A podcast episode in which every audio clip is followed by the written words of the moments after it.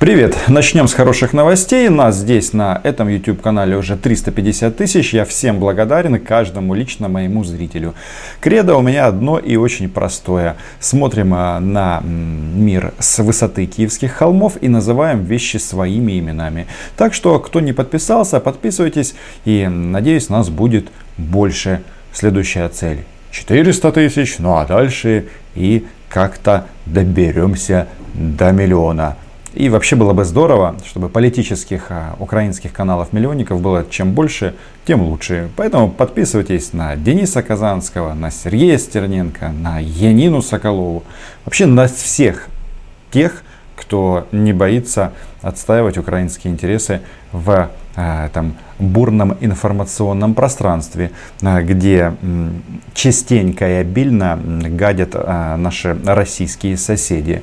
Так вот, переходим к теме сегодняшнего видео. Если кто-нибудь вам в городе, который находится под украинским флагом, предложит российский паспорт, Первое, бейте в морду, а второе, звоните в СБУ. А почему нужно действовать в комплексе? По той причине, что после российского паспорта, а, скорее всего, а, придут а, российские танки. А, и вроде бы как они начнут вас защищать, но в результате этой защиты все придет к полнейшему запустению.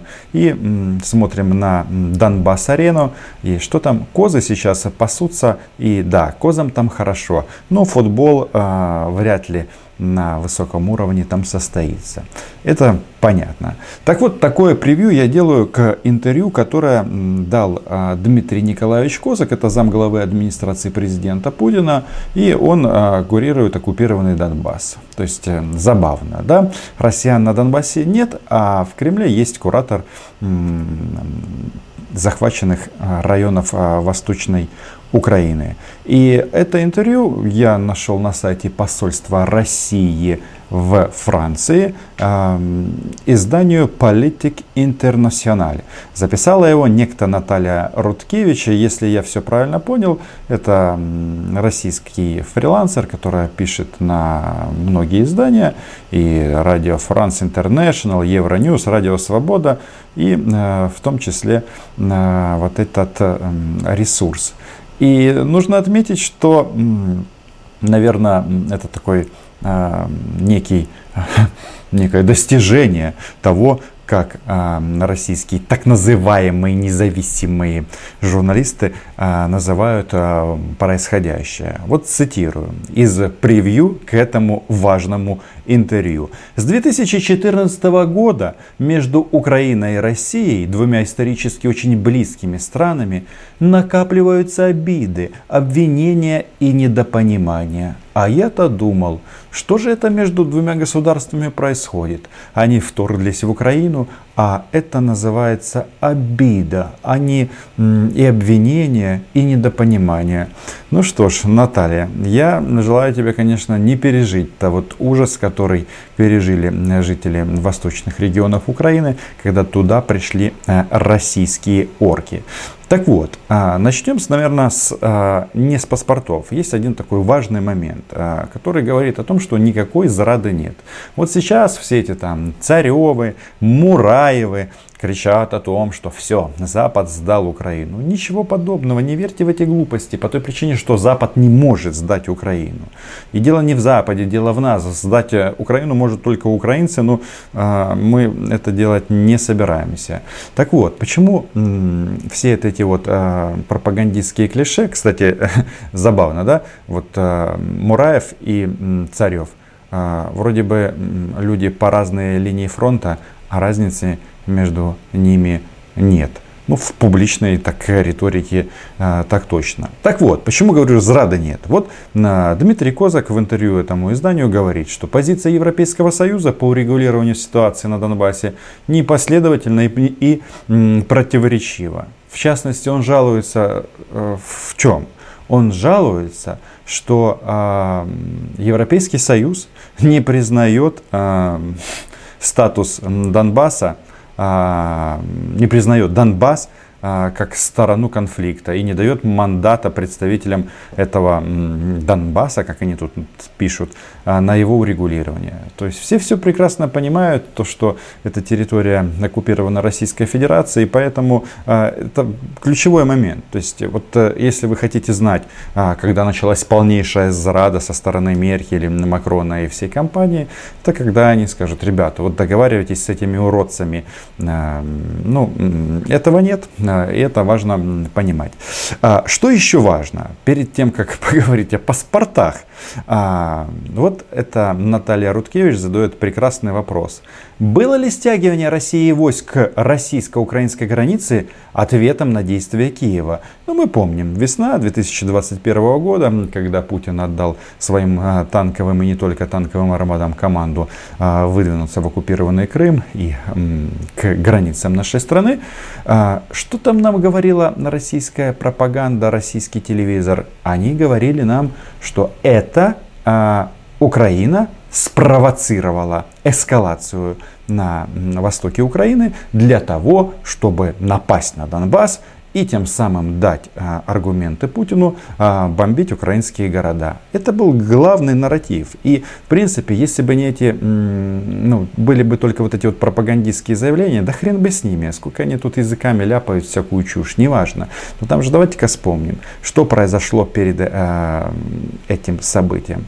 Эти же суки, они же сначала начали э, снайперскую охоту по нашим военным. У нас там масса парней погибла в это время. А потом а, под это они стянули а, войска. Так вот, а, что нам говорит Дмитрий Николаевич Козак, российский куратор Донбасса? Цитирую. Не было никакого ответа на действия Киева. Была плановая ежегодная проверка практической боеготовности вооруженных сил России после осенне-зимнего учебного периода. Как и в предыдущие годы, учения проводились на всей территории Российской Федерации от Дальнего Востока до Калининграда.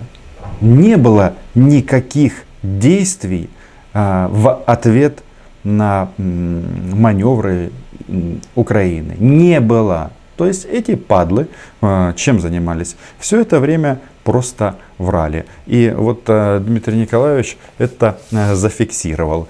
Хотя разве это новость, что российские оккупанты врут? Да нет, не новость. Так вот, а, переходим к паспортам. Тут а, выясняется, что а, наши вот эти вот новообразованные независимые государства, Лугандония или Дамбабве, Лугандон, что же произошло? Они же пролетели, как фанера над Парижем. И да, это не игра слов, потому что все-таки интервью французскому изданию. Козаку задают вопрос. По данным российской прессы, к февралю 2021 года российские паспорта получили 600 тысяч жителей ДНР и ЛНР из 3,5 миллионов. Почему Россия столь щедро выдает паспорта, если не ставит целью последующее включение ДНР и ЛНР в состав России? Так вот, что нам на это ответил Дмитрий Николаевич Козак. А, значит, он нам а, сообщил, что решение о выдаче паспортов не может рассматриваться как инструмент или признаки последующего включения ДНР и ЛНР в состав России. Так вот, а, уважаемые бывшие граждане Украины, которые сейчас с российскими автоматами там скачут. А, то, что а, ваша судьба это только русский автомат, это понятно, потому что а, фабрики, заводы, шахты, они уничтожили ваши так называемые освободители. Но тут прямым текстом говорят, что а, вы нафиг не нужны а, России. Можете слушать российских депутатов, которые к вам будут приезжать и говорить, что вы русский мир. На самом деле ваша задача проста. А, терзать Украину, ну и мучиться самим. Причем, что Украина будет развиваться, все у нас будет хорошо, а вы останетесь в говне. Это, по-моему, уже очевидно всем. Потому что свидетельств того, что там полный швах, предостаточно. И, кстати, Дмитрий Николаевич тут а, объясняет, что а, не 600 тысяч паспортов выдали на оккупированном востоке Украине, а только 470 тысяч. И вообще в период с 16 по 20 год гражданство Российской Федерации приняли без малого 978 тысяч граждан Украины. Ну, я считаю так, что мы родились свободными людьми. Если ты хочешь жить в России, переезжайте и живите счастливо. Я думаю, с этим всем согла- все согласятся, потому что есть, например, граждане Российской Федерации, которые к нам переезжают. Может, не в таком а, количестве, но факт остается фактом. И, кстати, э, наше государство иногда ведет себя просто по-дебильному, когда граждане России, которые воевали за Украину, остались неудел без документов, и чтобы получить украинский паспорт, им предлагают поехать в Россию, а, и подать документы о выходе из, Укра... из российского гражданства. Как вы думаете, что с ними произойдет, как только они въедут в Россию? Ну, их посадят. А, по-моему, это всем очевидно. Надеюсь, этот а, момент рано или поздно Украина урегулирует. И этих людей мы оценим по достоинству. Так что э, смысл в чем? Что вот эти территории, где Россия выдавала паспорта, нет ни одного прецедента, где что-то получилось путнее. Возьмем Крым. Ну вот сколько сейчас свидетельств, как там э, местных просто э, ни за что э, не держат. Э, то есть э, местных просто воспринимают как э, или предателей, или как попутные какие-то издержки, которые мешают там и застраивать, и они там что-то возмущаются по поводу того, что пришла Россия и все у них забрала. Кто бы мог подумать, что так может произойти? Про Донбасс я уже говорил, но это полная а, полная жопа. Давайте назовем вещи своими именами. Но такие же регионы есть еще на постсоветском пространстве. Это Приднестровье, жопа-жопа. А, все туда уехали, а, это не является какой-то тайной. Молодежь массово валит, кто-то в Россию в меньшей степени, основная масса уезжает на Запад. Есть еще Абхазия и Южная Осетия, везде российские военные базы и все. То есть они вам вместо а, нормальной жизни, между свободой перемещения, между возможностями, между а, мир, мирной жизнью а, ставят равенство с российским паспортом. Поэтому и сказал, если кто-то видит э, человека, который в мирном городе украинском предлагает русский паспорт, бейте сразу в морду. Если вы хотите переехать э, в Россию, берите и переезжайте. Вот тут э, Козак обнародовал цифру, что 978 тысяч граждан Украины получили российское гражданство с 16 по 20 год. И при этом он тут говорит, что у них, что сейчас на территории России 2,5 миллиона граждан граждан Украины. Но данными цитирую Козака, отдельно по Донбассу мы не располагаем. Ну, не знаю, как-то так они не располагают данными, если учесть, а, что в России создан этот data, все это компьютеризировано, все эти а, миграционные потоки полностью контролируются. Ну и как обычно, плохие новости для оккупированной части Донецкой и Луганской областей. Тут э, в этом интервью Козак заявил о том, что Россия будет настаивать на урегулировании конфликта между Киевом и э, ДНР и ЛНР. Ну, это значит, да, региону Кабзда. А, это понятно, поэтому кто там остался, уезжайте в любую сторону. На самом-то деле, если хотите какой-то нормальной жизни. Тут э, еще представители Кремля жалуются, что Украина называет марионетками Российской Федерации гауляйтеров. И почему-то э, говорит, что это не так. Тут есть даже такое заявление о том, что ну, этот вопрос, его даже э, есть смысл процитировать, где э, светоч российской э, журналистики задает э, вопрос таким образом образом. На Украине и во многих западных странах приводят самые разные доказательства российского военного присутствия и военной поддержки России самопровозглашенных республик. Россия это отрицает, спрашивает наша дорогая Наталья.